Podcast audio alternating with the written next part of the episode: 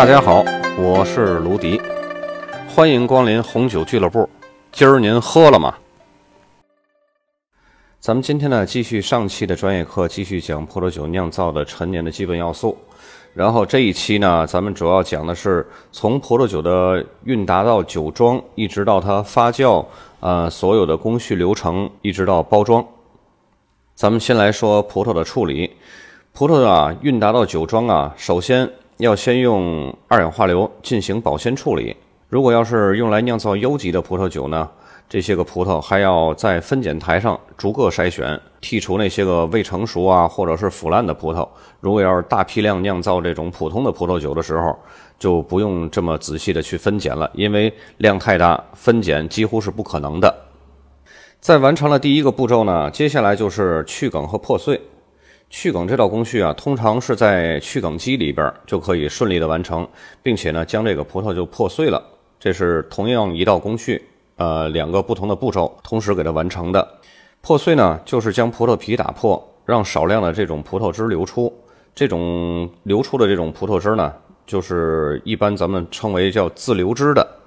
但是在破碎的同时呢，一定要避免葡萄籽儿的破损。就是上次咱们提到一颗葡萄的那个结构，它里边的葡萄籽儿是苦油含量浓度很高的。如果要是一起酿在葡萄酒里边呢，这个酒就非常不好喝了。接下来第二个步骤呢，就是压榨。压榨呢，就是将葡萄的液体和固体给它分离了。如果要是酿造白葡萄酒呢，在发酵之前就得先进行压榨。如果要是酿造红葡萄酒呢？呃，这个工序就是先发酵完以后再进行压榨，与破碎的工序是一样的，都必须得保证葡萄籽的完好无损。在口味和质感上啊，最先与最后被压榨出来的葡萄汁儿啊有很大的不同。酿酒师呢可能会根据压榨的程度将葡萄汁儿啊分组，然后再单独处理，先对不同的分组啊进行品尝，然后按照不同的比例混合出某种风格的葡萄酒。在压榨之后呢，就是调节。有时候啊，需要对葡萄汁儿或者是酒液啊，它的一种或者是多种主要成分进行调节。调节可以在发酵之前，或者是正在发酵的时候，或者是发酵之后都可以进行。但是根据什么因素来调节呢？有两个因素，一个是糖分和酒精度，另外一个呢就是酸度。如果这个葡萄生长在那个比较凉爽的地区呢？它没有天然的糖分，让这个葡萄酒达到满意的酒精度。酿酒师呢就会根据葡萄汁中的糖分含量，决定是否需要对它进行强化。这种方法呢是在发酵之前或者是正在发酵中，添加一种叫精流浓缩葡萄汁的，简称呢缩写是 RCGM，是一种无色无味的糖浆状液体，来提高葡萄汁中的这个糖分含量。因为只有更多的糖分才能让酵母给它转化成酒精嘛，从而提高酒精度。当然了，许多国家是禁止采用这种强化方式的，即使允许，也是受到这种严格控制的。因为如果滥用这种强化方式啊，酿出的葡萄酒啊，口感就特别的生硬和单薄，而且它没有足够的风味儿来平衡这种它提高了的这个酒精度，所以你喝的时候呢，就只是一股酒精的味儿。如果添加的糖分不是来自葡萄，而是来自于比如说甜菜啊这种，就被称为叫加糖。记住这两个概念啊，一个是加强，加强的话它是添加精流浓缩葡萄汁的；一个是加糖，加糖是呃添加葡萄以外的东西。当然了，还有一种浓缩糖分的提高酒精度的方法呢，就是去除掉葡萄汁中多余的水分来浓缩糖分，以提高酒精度。但是有一个弊病。就是你去除水分的同时啊，会浓缩糖分，但是其他的这个成分也会被浓缩，包括单宁啊、酸类啊、风味物质啊，而且呢，也有一些个呃缺点啊、缺陷也会被放大，也会被浓缩。所以呢，这种方法就不是被广泛采用。然后调节的第二个因素呢，就是酸度。如果葡萄的酸度啊，在成熟过程中啊下降太多了。呃，光是甜度没有酸度去支撑这个平衡，口感也会很不好。所以呢，就可以增加酸度，通过添加这种粉末状的酒石酸来实现酸化。一般来说，这种做法啊，在全世界许多温暖或者是炎热的产区比较常见。在气候凉爽地区呢，如果在成熟过程中的这个葡萄酸度下降的不够，往往还会普遍使用这种脱酸，就是降低酸度来平衡葡萄酒的口感。那怎么样脱酸呢？这个很简单，就是加入碱，就是与酸相对应的这种化学物质，给它来中和一下就可以了。刚刚葡萄酒的处理这一大段呢，里边有几个考点，就是强化糖分和酒精度这一部分的强化，还有一个如何增加酸度，就是添加粉末状的酒日酸。另一个呢，就是脱酸怎么来完成，这些都是比较会常考的东西。大家记录一下，然后接下来咱们来讲一个大块儿，就是发酵。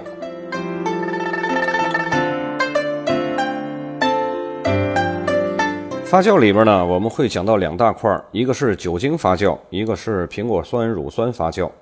咱们先来说一下酒精发酵。酒精发酵有两个要素很重要，一个是酵母，一个是温度。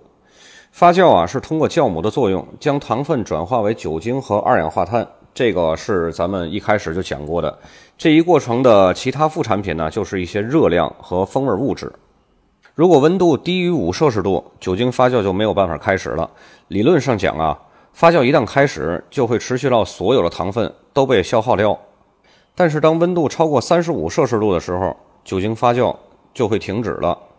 如果压榨出来的葡萄汁的糖分含量浓度非常高的时候，它与酒精相结合呀，就足以终止酵母继续发酵了。在极端的情况下呢，如果糖分含量极高的时候，酵母就根本没有办法开始发酵。有时候酿酒师呢会希望在所有的糖分被转化为酒精之前就终止发酵，就可以呢通过杀死酵母或者是过滤酵母来实现。添加二氧化硫或者是葡萄酒烈酒就可以杀死酵母。采用过滤的方法呢，可以去除酵母。通常啊，就是发酵中的酒液温度给它降到五度以下，暂时停止发酵之后再进行过滤。咱们来说一下酒精发酵的两个重要的要素啊。先来说第一个酵母，分为天然的环境酵母和人工的培养酵母。使用环境酵母啊，能够赋予最终的酒液啊更多的复杂的风味儿。但是缺点呢，就是酿酒师没有办法控制酿酒时存在哪些个酵母菌。而且呢，各批次的葡萄之间啊，也会有一定的酵母的差异，尤其呢不适合那些个大批量酿造的葡萄酒。人工培育的酵母呢，就能够很稳定的发挥作用，并产生那种比较诱人的香味儿。但是有些酿酒师啊，依然会认为什么呢？使用这种培育酵母啊，会限制葡萄酒潜在的复杂性。接下来说一下第二个重要要素，就是温度。温度控制啊，在酿酒中是至关重要的。如果要是发酵中的这个葡萄汁的温度过高，就会杀死酵母。同时呢，也可以通过温度控制来影响所酿的葡萄酒的风味儿。发酵温度较低啊，可以避免大部分的这种花香特征啊，或者是挥发性芳香的物质啊流失。在白葡萄酒的酿造过程中啊，低温啊还可以促使这种果味儿的形成。但是红葡萄酒里边要是提取一些单宁啊、颜色啊，就需要比较高的温度了。发酵过程中的这个精确的温度控制啊，是一个重要的进步，对于现代的酿酒质量和这种一致性啊，做出了巨大的贡献。说完了酒精发酵，接着咱们来说苹果酸乳酸发酵。酒精发酵完成之后啊，通常这个苹果酸乳酸发酵就会立刻开始了。这一过程呢，是由乳酸菌起的作用。它可以将葡萄里边自带这种尖锐的苹果酸啊，转化成更柔和的这种乳酸，可以柔化和降低酸度，并且呢会产生黄油味儿。在酒精发酵之后啊，升高酒液的温度，或者是嗯，在它酒精发酵之后不再添加这个二氧化硫，都利于这个苹果酸乳酸的发酵。但是如果要是避免这个苹果酸乳酸发酵的开始怎么办呢？就需要在酒精发酵之后迅速降温。加入二氧化硫或者是细菌过滤。在讲完了发酵呢，接下来一个步骤就是装瓶之前的陈年和混合。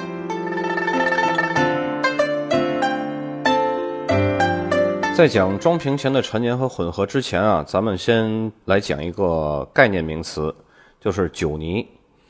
发酵刚完成的时候，由于这个酒液当中啊，它有这种死去的酵母细胞和葡萄的这种残渣啊、碎末呀，会显得很浑浊。有一些个颗粒比较大的残渣呢，就被称为粗酒泥，它会自己就沉到储存容器的底部，这个通过换桶就可以去除掉。也有一些个较小的颗粒呢，沉淀的会比较慢，这些个比较小的颗粒被称为细酒泥，往往呢是在陈年过程中逐步去除的。有些时候啊，还会让这个白葡萄酒在陈年过程中跟这个细酒泥啊充分接触，以此来为葡萄酒呢增加额外的风味和更丰富的这种质感。咱们来说装瓶前的陈年啊，并不是所有的葡萄酒啊都能够受益于装瓶前的长时间的陈年。如果要是想尽可能保留一些多一点的这种一类的水果香味呢？那么就得需要把葡萄酒在惰性容器中啊，就存放一段时间以后，就马上装瓶了。普通的这种红白葡萄酒啊，嗯，都会采用这种做法。因为葡萄酒它陈年必须得满足几个条件，要有足够的单宁含量，或者是酸度，还有酒精度。只有这种具备这三个条件，它才可以适合陈年。而且呢，同时还必须得具有随着时间推移啊。它会产生演变出不同的这种比较好的这种风味儿啊，只有这种酒才值得陈年的，否则你打个比方，你上了十年一年级，一直没上过二年级，那你还陈什么年啊？没有意义，退学吧，对吧？接下来讲混合，混合的作用是什么呢？就是为了提高平衡性，实现一致性，而且呢还可以达到某种特定的风格。先来说一下平衡性。例如啊，在酿一款红葡萄酒时啊，将这个自流汁儿和这个压榨的葡萄酒混合，可以提高最终的这个酒液的单宁。即使是同一批次的葡萄酒之间啊，也会存在巨大的差异，就会被视为缺陷。因此呢，采用混合来保持一致性，在葡萄酒酿造中呢是至关重要的。同时呢，混合对于一款酒的风格也起着非常重要的作用。虽然啊，天气变化可能会造成不同年份的这个葡萄酒之间的差异，但是啊，谁都希望自己家的葡萄酒啊，能够每年都保持自己特有的这种固定风格。这时呢，酿酒师啊，就需要对酒进行混合了。刚刚这一块呢，装瓶之前的陈年和混合，在 WSET 三级考试的时候，只会对混合做出一个选择题。混合的作用是什么？它会让你选。只要记住平衡性、一致性，还有风格就可以了。接下来一大块呢，就是澄清。我在卖酒的时候，很多客人都会问我：“哎，这个酒里边为什么会有些残渣啊，或者是怎么样？它怎么不是清澈的呢？”这就是大众消费者的一个诉求，他们希望这个酒都是清澈的。但是呢，有些优质酒啊。是不会经过这些个处理的，因为什么呢？因为酿酒师他认为这些个方法啊会损害葡萄酒本来的这种特性。咱们就来说一下澄清的三个做法。第一是沉淀，当粗酒泥沉淀到容器的底下，就可以将葡萄酒啊抽取到另外不同的这种容器里边了，仅留下这种沉淀物。这个呢就是所谓的倒罐，又称为换桶。还有一种方法呢就是下胶，下胶啊就是往酒液当中加入澄清剂。这种物质啊，能够与特定的这种葡萄酒的成分结合，而形成这种可见的聚合物。这些个聚合物呢，可以通过过滤的方式给它去除掉。过滤呢，就是澄清的最后一步了。通常呢，在装瓶之前就需要过滤，以确保这个葡萄酒的清澈。过滤呢，也有两种方法，一种是深度过滤。用于深度过滤的这个过滤器是由很厚的一层过滤材料组成的。这种过滤器啊，能够处理那种非常浑浊、非常大颗粒的那种杂质。另外一种呢，叫表面过滤，用于表面的过滤的这个过滤器，类似于很细的那种筛子。这种过滤器啊，特别昂贵，而且呢，特别容易堵塞，所以经常就是用于第二遍的这种过滤，就相当于深度过滤的二次过滤。如果要是选择那种很细小那种孔径的过滤器啊，就能够将酒里边所有的酵母菌和细菌都给去除了。这种啊被称为细菌过滤器。说完了澄清啊，接下来咱们来说稳定处理。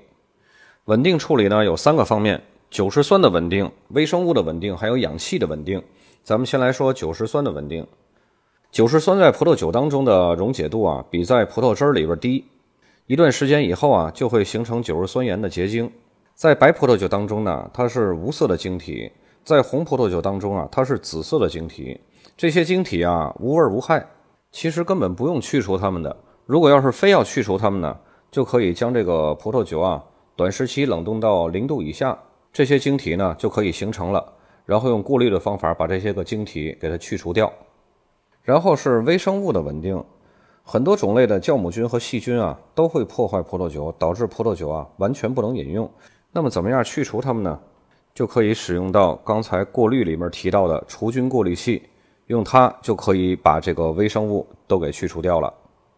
这里要提出一下了，这是一个考点，容易混淆的。微生物的稳定性用的是过滤的方法。这个是在微生物的稳定性里边，你找不到这个方法的，必须要用这个除菌过滤器，它是在过滤里边的表面过滤里边。那么哪些酒会发生这种微生物的污染呢？是那些低酸、低糖、低酒精度的这些个酒，而且是没有经过苹果酸乳酸发酵的葡萄酒，会容易受这种感染。第三个稳定性就是氧气的稳定性。如果有太多量的这种氧气溶解在葡萄酒中啊，会形成这种氧化反应，从而呢失去葡萄酒里边的果香，而且颜色呢会变成棕色。所以呢要避免葡萄酒与氧气接触，同时呢保持二氧化硫的含量充足，只有这样才能够将氧化的风险啊降至最低。比如说在装瓶之前可以用二氧化碳或者是氮气充满酒瓶以去除这种氧气。这就是为什么大多数的酒。它那个成分里边都会显示二氧化硫。最后呢，咱们来说一下包装。包装呢有玻璃瓶，玻璃瓶这个倒没有什么考点，不用去看了。然后就是瓶塞儿，瓶塞儿呢着重说一下软木塞儿，它是最原始的一种木塞儿。而且呢，大多数在瓶内陈年的葡萄酒啊，仍然选择这个软木塞儿当成瓶塞儿，因为软木塞儿啊能够让少量的这种氧气进入酒瓶子里边。和这个葡萄酒呢产生微氧化的反应，形成一类香气啊和三类香气。但是呢，少数的使用软木塞儿的葡萄酒啊，也会受到软木塞儿的污染。软木塞儿的污染，记住一个专业术语，叫 TCA。它会造成什么呢？它会给葡萄酒带来发霉的纸板味儿。记住了这个，这个就是软木塞儿的考点了。然后还有什么合成塞儿啊？它是用塑料制成的螺旋盖儿啊，不会污染葡萄酒，而且具有气密性啊。这些个都不是作为考点儿，这些个大家只要了解一下就可以。最后就是装瓶之后的陈年，要把酒放在哪儿呢？放在没有干扰、凉爽和光线暗的地方，保持恒温。最好的理想温度是十到十五摄氏度。如果瓶口要是用软木塞来封闭的呢？应该将酒瓶横卧储存，以保持软木塞的湿润和处于最佳封闭的状态。到这儿为止，葡萄酒的酿造和陈年的基本要素已经全部讲完。下一章咱们讲白葡萄酒和甜葡萄酒的酿造，因为白葡萄酒和甜葡萄酒的酿造里边有一些个工艺啊，或者是专业术语，是咱们这一章里边和上一章里边，嗯，都有提到过的。所以在白葡萄酒和甜葡萄酒里边，会直接用这些个术语，而不会给你再去解释这个术语的内容和它的工艺是怎么样。所以这一章咱们要着重的多听两次。今天就到这里，咱们下次再见。